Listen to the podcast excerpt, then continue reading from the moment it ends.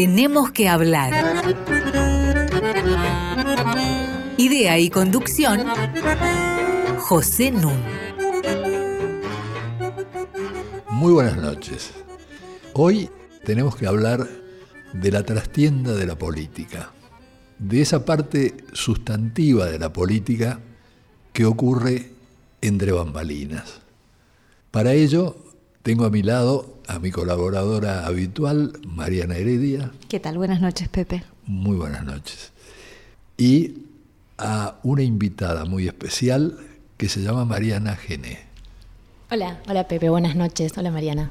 Muy bienvenida. A Mariana Gené la conozco desde que era una criatura. Es decir, desde un tiempo antes de que obtuviera su doctorado en Ciencias Sociales en la Universidad de Buenos Aires, su doctorado en Ciencia Política en la Escuela de Altos Estudios Sociales de París, que se convirtiera en investigadora del CONICET, en docente del Instituto de Altos Estudios Sociales de la Universidad de San Martín, en profesora en la Universidad de General Sarmiento, profesora en la UBA, y que escribiera varios trabajos y varios libros en colaboración, y uno en particular que acaba de publicarse. La editorial es siglo XXI y el título del libro lo voy a leer completo. Destacado, La rosca política. Y como subtítulo, El oficio de los armadores delante y detrás de escena, o el discreto encanto del toma y daca. Mariana Gené, explícanos en primer lugar qué quiere decir la rosca política y qué son los armadores. Yo diría que la rosca política a la que me a la que me dedico a investigar en este libro, el armado político, consiste en un trabajo de intermediación al interior del campo político, de intermediación, de negociación entre pares, Digo pares eh, en tanto son todos ellos profesionales de la política.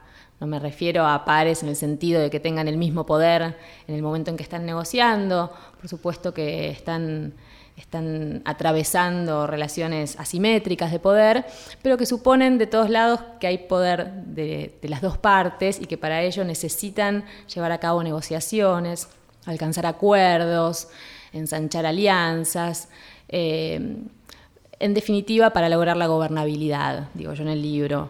Por supuesto, para algunos objetivos de, corto plazo, por ejemplo, para conseguir alianzas o listas de candidatos de cara a elecciones, pero sobre todo para el día a día de gobernar. Por eso los oficialismos, los gobiernos en distinto nivel requieren de este trabajo de armado político.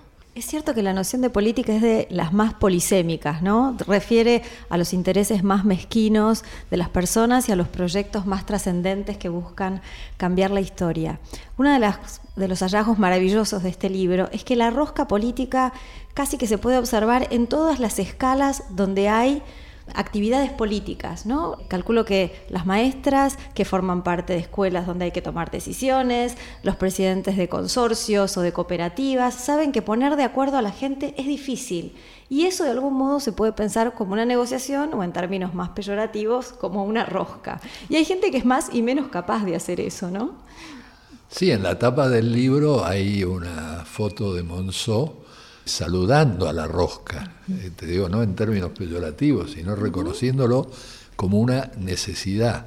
Es decir, política no es solamente lo que se ve, lo que el ciudadano lee en los diarios o escucha en los medios.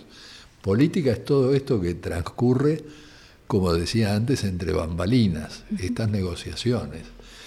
Y esto se conecta muy directamente con algo que se mencionó, y es la profesionalización de la política, ¿no es cierto? El no vivir solamente para la política, sino también de la política. Y entonces, ¿cómo se arman las familias, las carreras políticas, ¿no es cierto? En un país donde esto no está formalizado, quiero decir, como vos señalás en el libro, donde no hay una escuela nacional de administración como en Francia, o tampoco las universidades de la Ivy League como en Estados Unidos. Lo cual conduce a un recuerdo que quiero poner al pie de página antes de devolverte la palabra.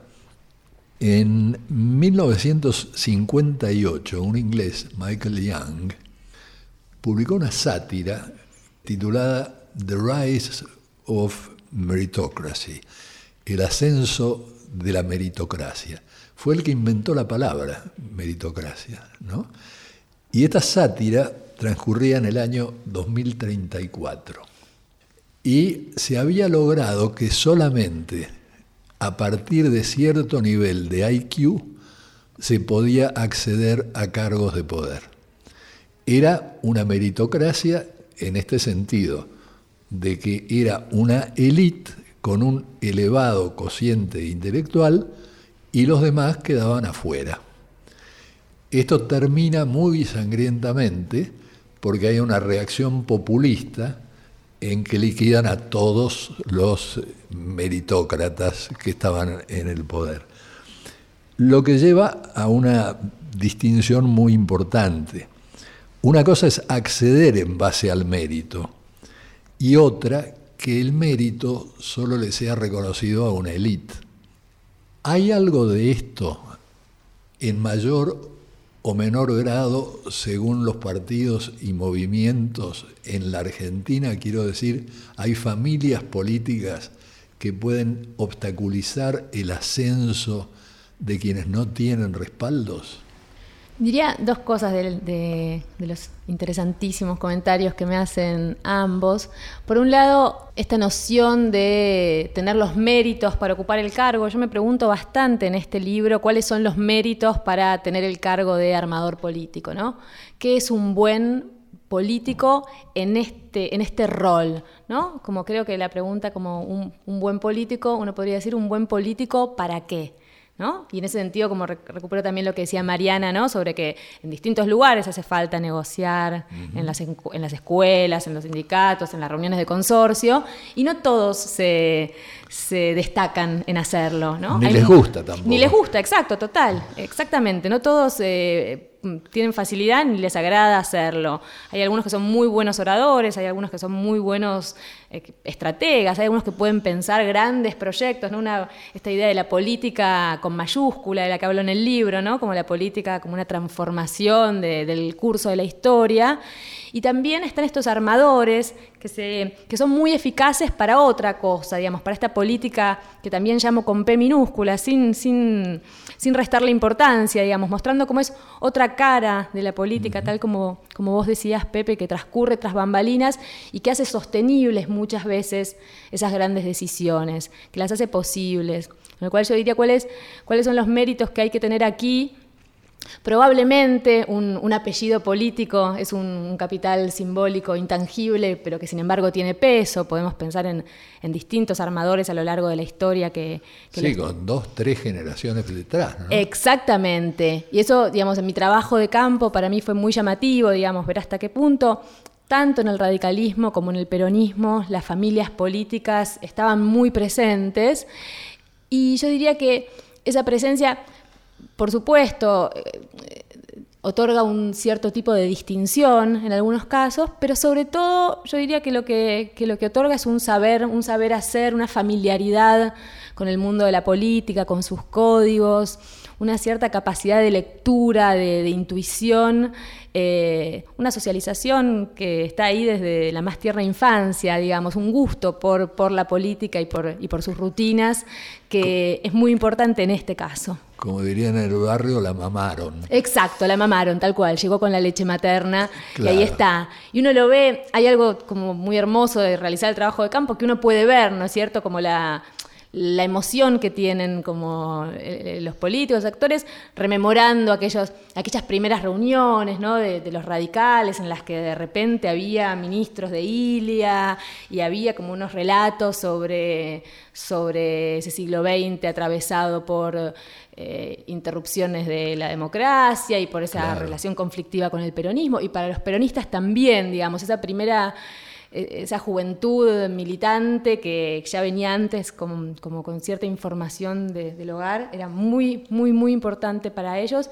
Y hace en muchos casos que tengan este conocimiento, este saber hacer, que por supuesto no se adquiere solo en las familias, ¿no? también se adquiere en, la militancia universitaria, en los colegios secundarios, en las facciones internas de los partidos, no, digamos, no es, una, no es una barrera de entrada, es un facilitador, pero no es que todos los hijos de políticos se dedican a la política.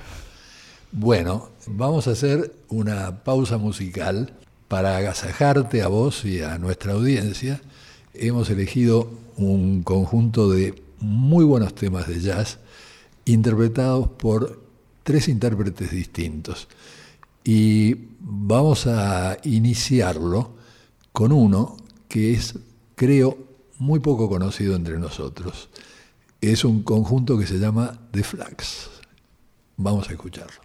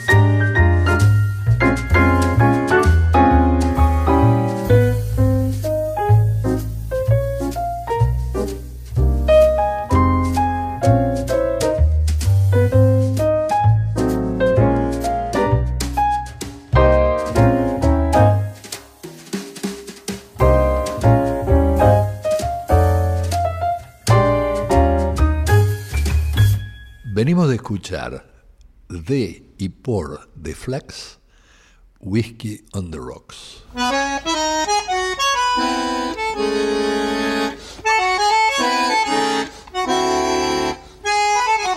Seguimos con José Nun. Estoy con Mariana Heredia y Mariana Gené hablando de la rosca política. Mi pregunta a Mariana Gené es, ¿cómo llegaste a establecer como objeto primordial de estudio para este libro, el Ministerio del Interior. Llegué al Ministerio del Interior de una forma un poco mm, azarosa, diría incluso en un punto. Cuando yo estaba terminando la carrera, hacía unas horas de investigación con quien fue después mi directora de, CONICET y, de doctorado de esta tesis, junto con Alfredo Pucharelli y con Michel Oferlé en Francia, que fue Mariana Heredia, aquí presente, y yo estaba un poco fascinada con los trabajos de Mariana y de muchos otros investigadores en, América Latina y en el resto del mundo sobre los economistas y su rol en la política, los economistas, los tecnócratas, los, think tanks y el, papel importante que, habían jugado en las reformas estructurales y, eh, en América Latina y en otras latitudes.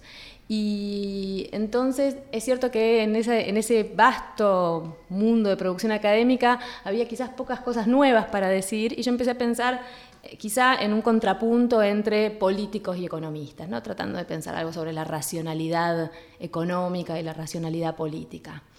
Y incluso mi primer proyecto de investigación tenía que ver con ese contrapunto.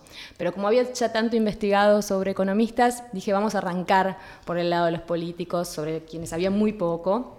¿A dónde ir a buscarlos? Bueno, si el Ministerio de Economía era claramente el, Ministerio de Economía, el Banco Central, era el lugar donde estaban esos expertos económicos, cuál era el Ministerio Político del Gabinete Nacional, y ahí era claramente el Ministerio del Interior, por lo menos hasta, hasta el surgimiento de la jefatura de gabinete con la reforma constitucional del 94.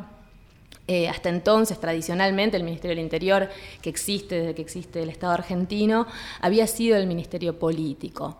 Es un ministerio que tiene distintas funciones, ¿no? como la, relación con las provincias en un sistema federal como es el argentino, con toda la complejidad que eso implica, pero también todo lo que tiene que ver con la ley de partidos políticos, con los pedidos de reforma de la Constitución. La relación con el Congreso. La relación con el Congreso, la organización de las elecciones en un plano más formal, digamos, en tanto tiene que organizarlas y comunicar los resultados, y también en un plano informal, en tanto ha sido históricamente el encargado de cerrar las listas del oficialismo o uno de los encargados de, de ese trabajo en todo el territorio. También tiene otras funciones, digamos, bastante más rutinarias y más burocráticas, importantísimas también, por supuesto, como el registro de población, los documentos nacionales de identidad, el control de fronteras. Pero los ministros del Interior no se eligen por esa, esa parte. Pero por si todo esto fuera poco, el orden y la seguridad también eran funciones, ¿no? Exactamente, esas fueron funciones históricas del Ministerio del Interior, la seguridad, eh, la policía, que tenían digamos, tenían que ver fuertemente con el presupuesto del Ministerio del Interior y eran, eran una función muy importante del Ministerio, pero que después, hace, hace algunos años, dejó de existir desde que existe el Ministerio de Seguridad y también antes había, había circulado por otras carteras. Hoy no queda nada de eso. Hoy no queda nada de eso. Hoy no queda nada de eso. Entre defensa y seguridad, eh, todas las... Digamos, ¿hasta qué año duró? Eso duró hasta el 2007, ¿no es cierto? Hasta el 2007 pasó a justicia. Y después eh, se creó la cartera de seguridad con claro. Agarré. Yo diría que hacia el final del primer gobierno de Cristina Fernández de Kirchner, pero ahí ya dejó de, de estar.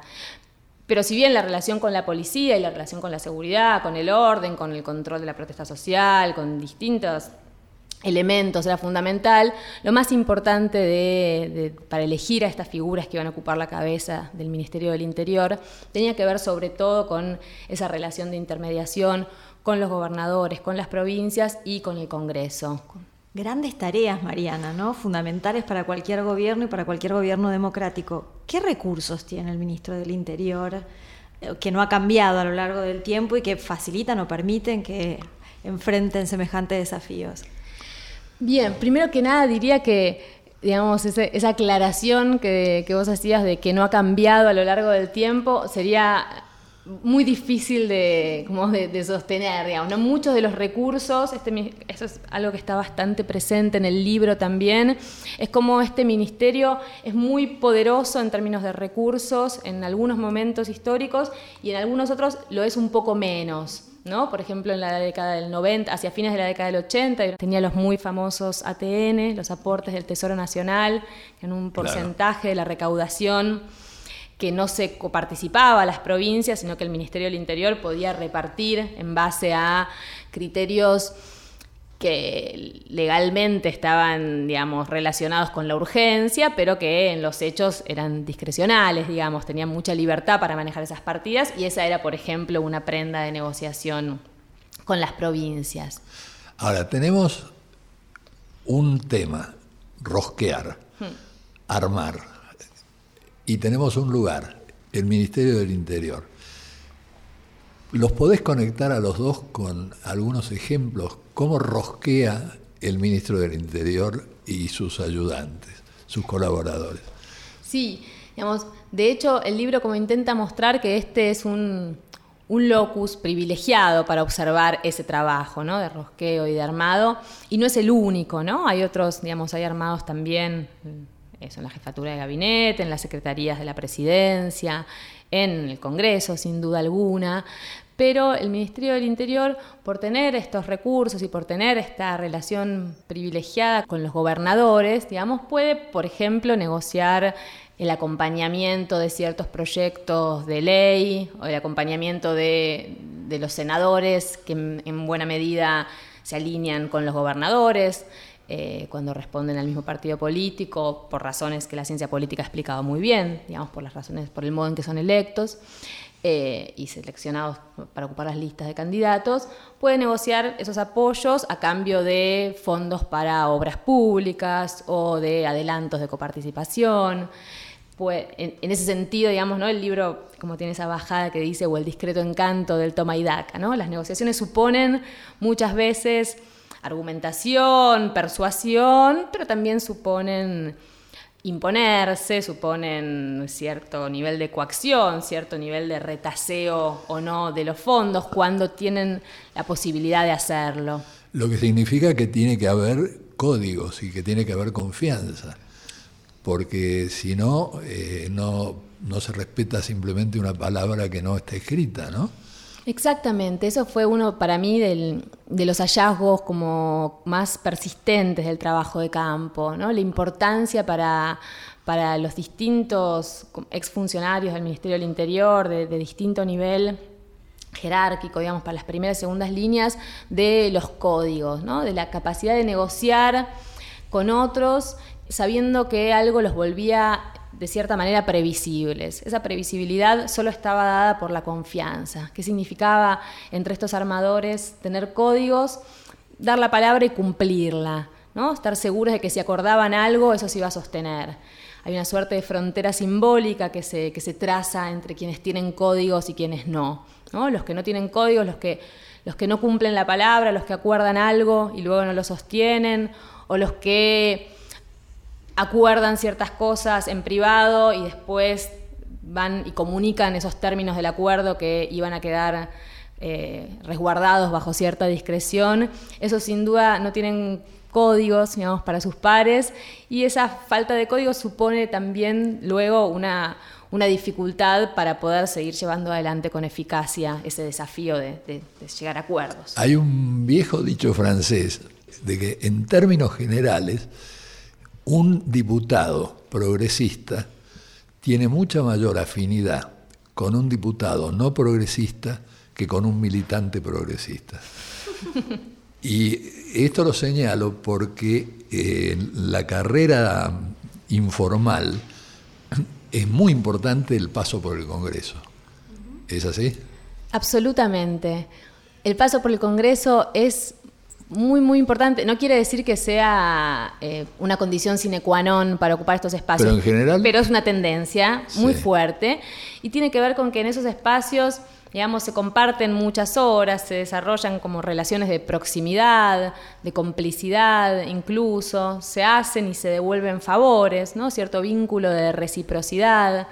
Y si bien como ese, ese chiste francés como al que vos hacías referencia, no sé, pensar quizás en, en Michels, ¿no? en la ley de hierro de las oligarquías, digamos, en cierto proceso como que viven como las propias élites, uno puede ver como incluso cómo se, digamos, por un lado, esta idea ¿no? de cierta corporación que el sistema político constituye, ¿no? cierto mundo aparte, con sus propias reglas y que tiene cierta tendencia a autonomizarse, pero nunca lo hace del todo, por supuesto, pero por otro lado, ciertas amistades que atraviesan las fronteras partidarias, ¿no? Muchas veces hay como algunos, algunos peronistas que se llevan mejor con algunos radicales que con miembros de su propio partido. Es lo que te acabo de decir. Exactamente, ¿no?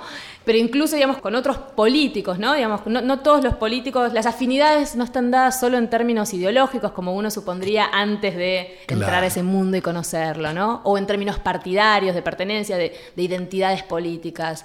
Muchas veces están realmente atravesadas por relaciones personales, por posicionamientos específicos en ciertas coyunturas por situaciones mal transitadas que dejaron enemigos a quienes comparten un espacio. Sobre todo en Argentina, donde los clivajes ideológicos se han ido borroneando ¿no? en estos años de democracia.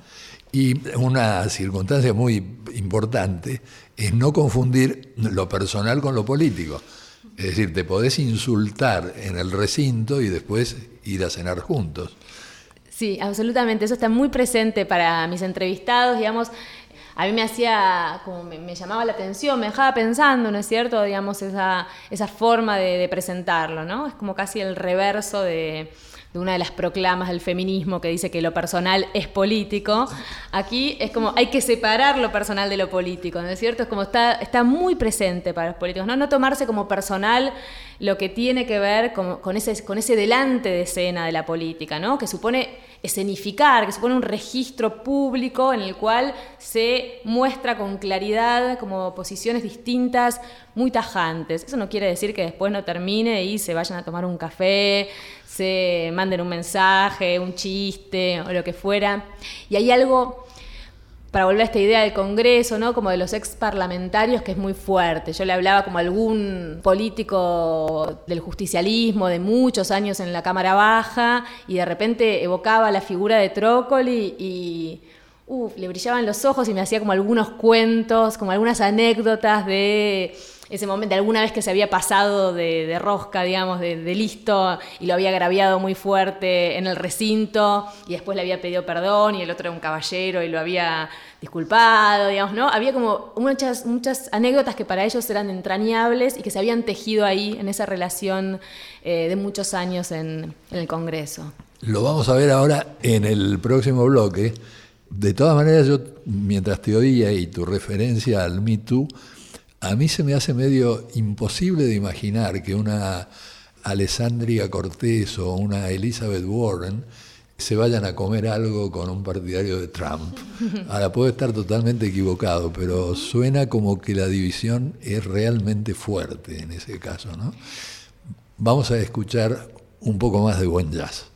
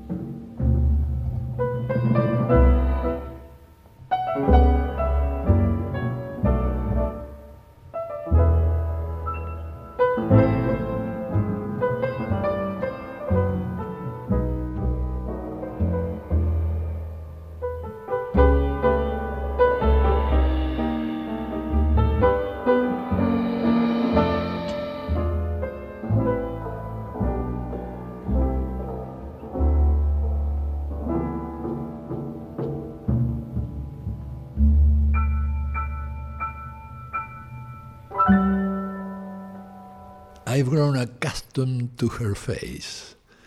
Música de Frederick Lowe, interpretada por Shelly Mann y su conjunto.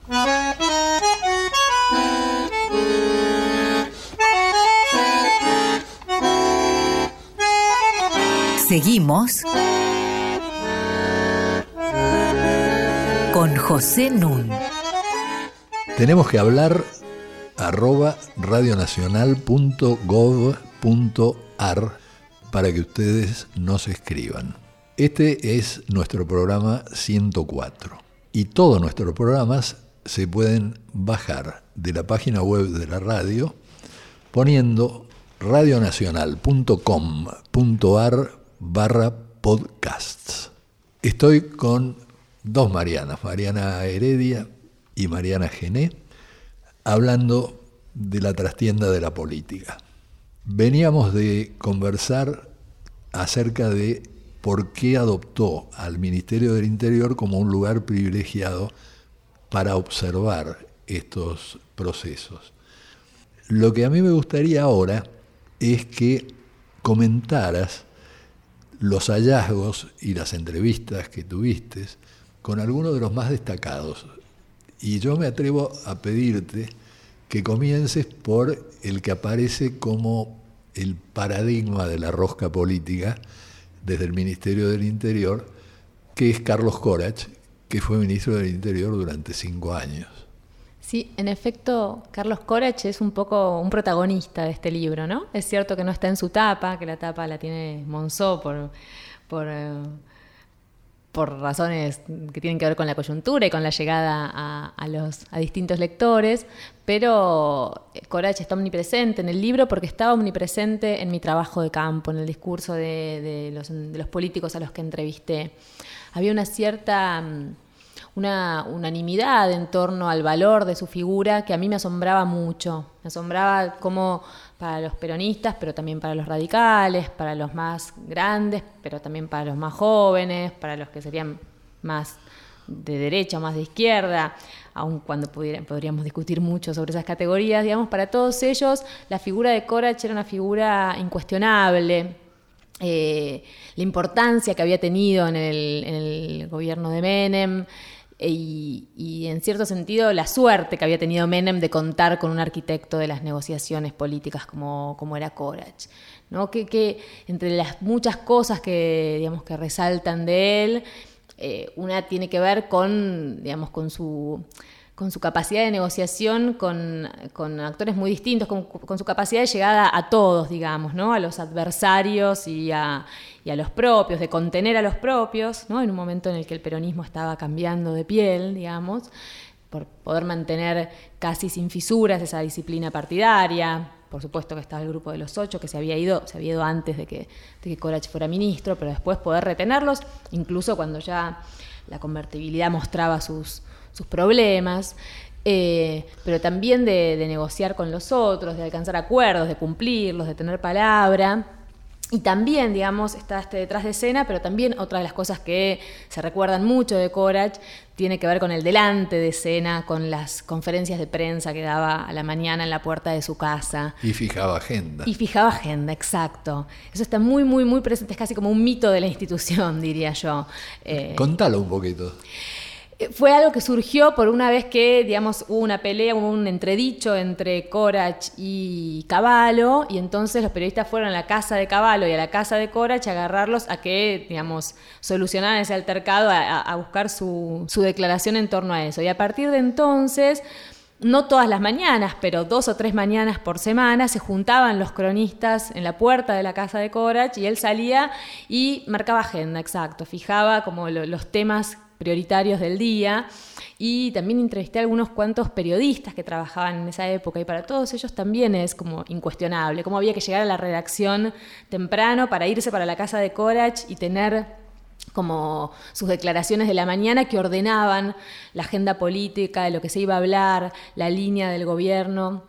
Eh, y si bien, digamos, uno pensaría que, digamos, que no era un orador tan destacado, digamos, ¿no? O, no tenía un encanto frente a cámaras, tal, pero tenía la astucia para, hacer eso y fue una suerte de, de, creación del propio Corach, ¿no? No, es que había una tradición de, Lo que habla de su autonomía, ¿no? Exacto, tal cual. Esa, tal cual. Excelente que, me digas eso, Pepe, porque es verdad que eso eh, no, estaba, no lo estaba diciendo aún y está muy presente en el libro, que tiene que ver con las condiciones de, autoridad y de autonomía de, estos armadores políticos, de de primer nivel, digamos, del Ejecutivo, como son los, los ministros del Interior, que tiene que ver con la confianza que les da el presidente y con el margen de maniobra que les deja. ¿no? Corach era realmente un hombre de confianza de Menem, tenía plena confianza del presidente y podía, podía decidir bastante, eh, bastante tranquilo y sus interlocutores sabían, ¿no es cierto?, que él tenía esa autonomía para decidir. ¿De dónde venía Corach?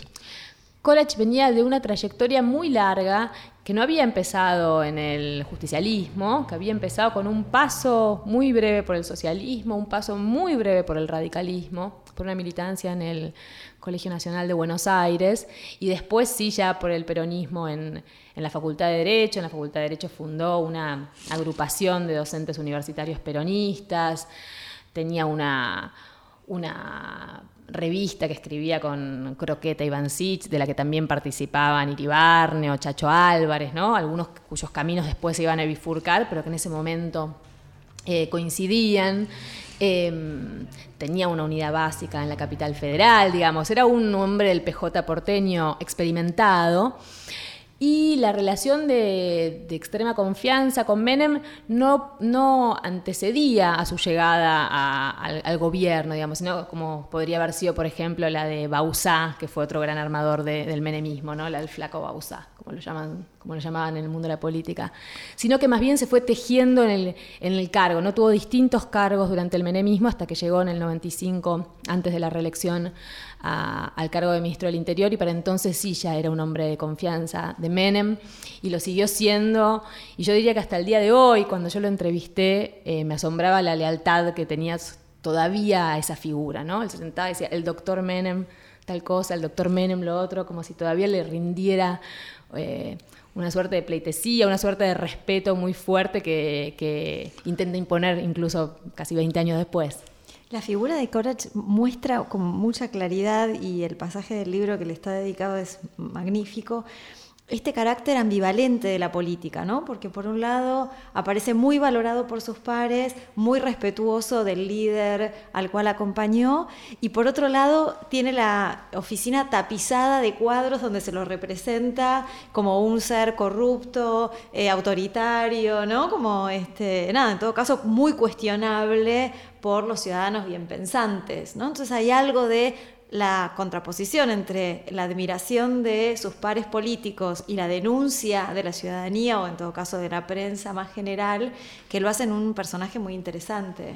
Sí, y que eso ocurre no solo con la figura de, de Corach, sino con otras figuras, ¿no?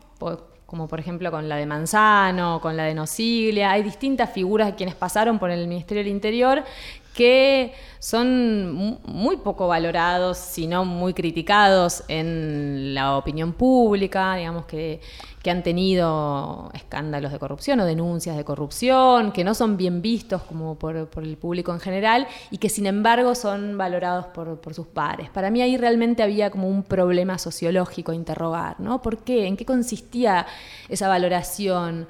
¿Qué tipo de problemas solucionaban para que fueran tan tan reivindicados puertas adentro. Y yo diría que, digamos, en gran medida parte de esos problemas tenían, tenían que ver con este día a día de la política de que hablábamos antes, con esta capacidad de sostener la gobernabilidad, de sostener el gobierno, sobre todo ante coyunturas críticas, ¿no? En un, en un país como la Argentina, que, que es difícil de gobernar, que está recurrentemente como azotado por crisis de distinto tipo, que tiene una sociedad civil muy movilizada, que tiene 24 provincias, cada una de ellas con sus situaciones particulares, el trabajo de estos, estos armadores políticos es, es, es relevante, digamos. Bueno, la tercera pausa musical y seguimos.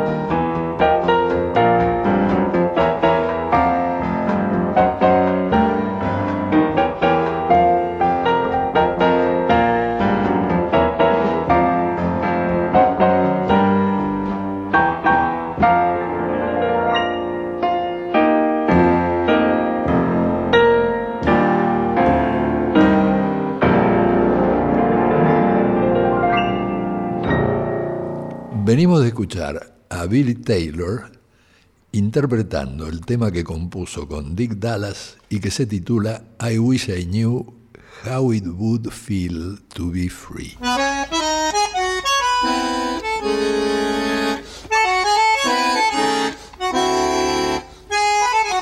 Seguimos con José Nun. Mariana Gené, Mariana Heredia, La Rosca Política. En ese panorama de ministros del Interior que encabeza como paradigma Corach, hay dos ministros del Interior que disuenan por razones totalmente diferentes. Uno es Gustavo Vélez y el otro es Federico Storani. ¿Podés explicarle a la audiencia por qué yo digo que disuenan? Sí, completamente. El caso de Gustavo Vélez es casi la contrafigura de, de Corach en este libro. Em, si Corach es alguien a quien la opinión pública no valora, pero los políticos sí, el caso de Vélez es el caso exactamente contrario. Es alguien que era muy popular y yo diría que todavía hoy lo puede seguir siendo, digamos, cuando yo lo entrevisté en un café, se acercaba gente a saludarlo y a felicitarlo y a decirle que la democracia necesitaba más gente como él. Mientras que los políticos que yo entrevisté, cuando les preguntaba por el paso de Belis por el ministerio, revoleaban los ojos o ponían cara de desprecio o de enojo, de fastidio, porque su paso por el Ministerio del Interior fue bastante singular. Llegó después de, los escándalos de corrupción que, ya empezaban eh, a, a ser un problema público de magnitud.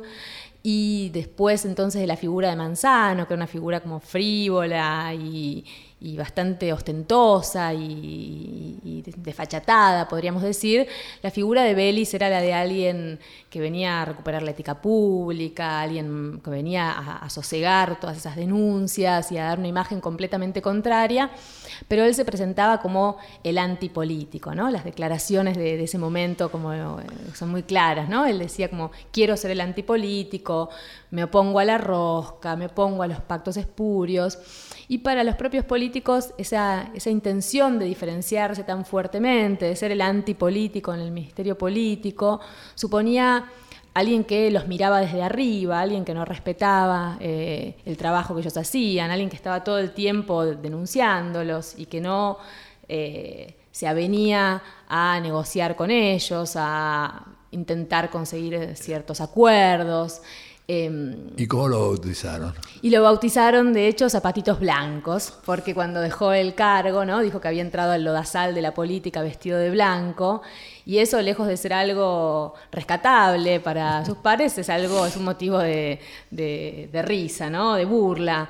Eh, alguien que, digamos, de, tanta, de tanta pureza. Exacto, de tanta pureza, de tanta inocencia, ya se vuelve un ingenuo. Y en ese sentido, ser un ingenuo en el Ministerio del Interior, ser un ingenuo para dedicarse al armado político, es claramente una condición eh, contraria a, la eficacia ante ese Significativamente duró nada más que nueve meses. Exacto, nada más que nueve meses, e incluso durante esos nueve meses, eh, digamos, pudo hacer avanzar muy pocas de, digamos, de, las, de, los proyectos que tenía. Algunos de los proyectos que tenía sin duda eran, eran importantes, pero no, no conseguía los, los, elementos, las apoyaturas para, para poderlo llevar adelante. ¿Y Federico Storani? Y Federico Storani, en cambio, era, es un caso muy diferente, porque es alguien que sí es un político de raza, podríamos decir, ¿no? Un político de familia política, un radical que hizo todo el curso honorum eh, tan importante en, el radicalismo, un pedazo importante del partido, pero que llegó a ocupar el Ministerio del Interior en el gobierno de la Alianza, sin contar, por supuesto, con la confianza del presidente de la que hablábamos en el caso de, Cora Chimenem, ¿no? Era él alguien que representaba eh, un ala muy distinta del partido del radicalismo eh, respecto de la de, de la Rúa, y de la Rúa lo había puesto ahí, pero digamos, ni de la Rúa le tenía tanta confianza, ni él estaba tan alineado con el proyecto que tenía Fernando de la Rúa, con lo cual era muy difícil, digamos, sin ese alineamiento tras esa idea, tras ese proyecto presidencial, era difícil este armador que estaba intentando reconducir los objetivos del gobierno hacia otro lugar, ¿no? Eso es algo quizás como para subrayar también, ¿no? Este, esta rosca, este armado, esta política en minúscula supone apuntalar, hacer posibles decisiones que a veces se toman en otro lugar. No quiere decir que los armadores no puedan intervenir en decisiones, no puedan intervenir en el planteo de ciertas estrategias. Por supuesto que algunos lo hacen, pero sobre todo tienen que tener puesta la camiseta, digamos, del presidente, del proyecto presidencial y salir a defender lo que haya que defender, salir a sostener lo que haya que sostener. Eh, y en ese sentido el lugar que ocupaba Storani en la alianza era un lugar muy incómodo, ¿no? No tenía la confianza presidencial, no tenía el convencimiento y, digamos, ocupaba, era parte de esa fracción alfonsinista del radicalismo que estaba, que estaba muy incómoda en el gobierno. Si bien tardó mucho tiempo en irse, eh, desde el principio yo diría que Storani no tenía no tenía suficientes recursos a, digamos, a su disposición en el ministerio, no pudo nombrar a muchos de sus colaboradores y para sus interlocutores era claro que él no podía tomar decisiones sin consultar. Ahora, vos decís correctamente en el libro que eh, la política es como una droga, que se vuelven adictos a la política, que les cuesta mucho eh, apartarse de la política. Y como estamos en el gobierno de la Rúa al hablar de Storani, quiero hacer una referencia al caso del Chacho Álvarez, porque vos tenés algunas dudas en el libro eh, acerca de qué pasó con Chacho cuando fue el escándalo de las coimas en el Senado a propósito de la ley de reforma laboral. ¿no? Bueno, Chacho tardó tres meses en renunciar y la renuncia adquirió para mucha gente un carácter medio épico, es decir, renunciaba asqueado con lo que estaba viviendo. Yo a Chacho lo conozco muy bien porque trabajé con él y con eh, Carlos Aullero y con Graciela Fernández Mejide en la formación del FREPASO y demás. Y la verdad es que lo que Chacho quiso hacer fue una maniobra política. Es decir, Chacho lo que pensó es que lo iban a desplazar a De la Rúa y lo iban a aclamar a él. Y esto lo corrobora una circunstancia que quiero mencionar y que creo que nunca mencioné antes. En primer lugar, hay un libro de Joaquín Morales Solá que se llama El asalto a la ilusión, en que él lo entrevista a Chacho. Ocurre que Chacho me llama, ya desde el llano, para que nos encontremos porque quería ver de armar otras cosas. Y entonces yo le dije, pero mira, antes de asistir a ninguna reunión colectiva, yo necesito hablar con vos. Bueno, quedamos en encontrarnos un sábado a la mañana en un café a las 10 de la mañana. Chacho es muy impuntual, diluviaba. Entonces yo estaba convencido de que él no iba a ir. Sin embargo, a las 10 en punto, él estuvo en el café.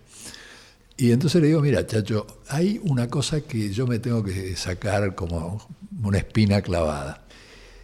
En el libro de Morales Solá hay un relato en el que la gente no ha parado mientes, digamos.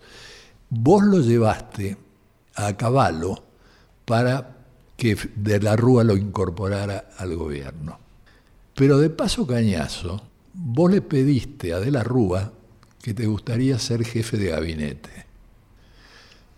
Me tenés que decir si esto es cierto o si es un invento de Morales Solá. Entonces me dijo, lamentablemente es cierto. Le digo, Chacho, diez días después de tu renunciamiento vos estabas pidiendo el cargo. Y bueno, me dice, la carne es débil. Le digo, bueno, pero a mí no me gusta. Me parece que es una cosa a tener en cuenta, porque vos, al hablar de la profesionalización de la política, decís, bueno, se preocupan dónde van a ir a parar después y mencionás solamente las agencias estatales refugio. Pero hay muchísimos refugios.